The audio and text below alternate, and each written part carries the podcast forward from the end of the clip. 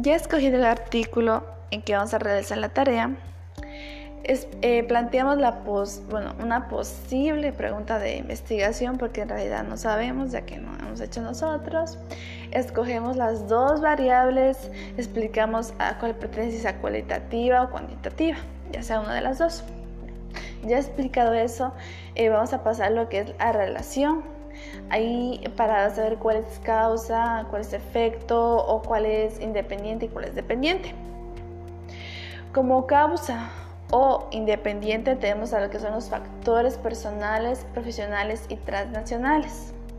Mi argumento es que en base a lo que se manifiesta dependiendo de cada uno de ellos, es decir, ya sea el trabajo o por el área en que trabaje, o por las características demográficas en las que se encuentre, serán, ciertos, serán esos ciertos factores, depende, o sea, los factores se manifestarán depende en el entorno en que se encuentre.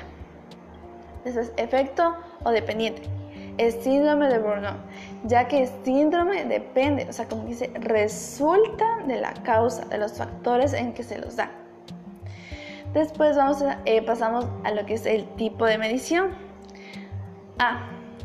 Factores personales, profesionales y tradicionales. ¿Cómo medimos esto en lo que es la estadística? Es, eh, medimos a través de un nivel que sería el nivel nominal ya que describe diferentes características de los factores, ya que no es numérica, sino eh, esa letra, ¿ya? Y las características del personalitario y cómo es la prevalencia del mismo, o sea, del síndrome. Cómo, cómo es la prevalencia del, o sea, cómo es, cómo se manifiestan los factores. Y B, síndrome de Burnout, es dicotómica, ya que aquí se preguntará los ciertos síntomas que da este síndrome, ya sea cansancio, estrés o cómo actúa en el trabajo. Y esto ayuda a verificar el síndrome. Y también aquí se, se deriva o sea, las características del grupo al que vamos a estudiar.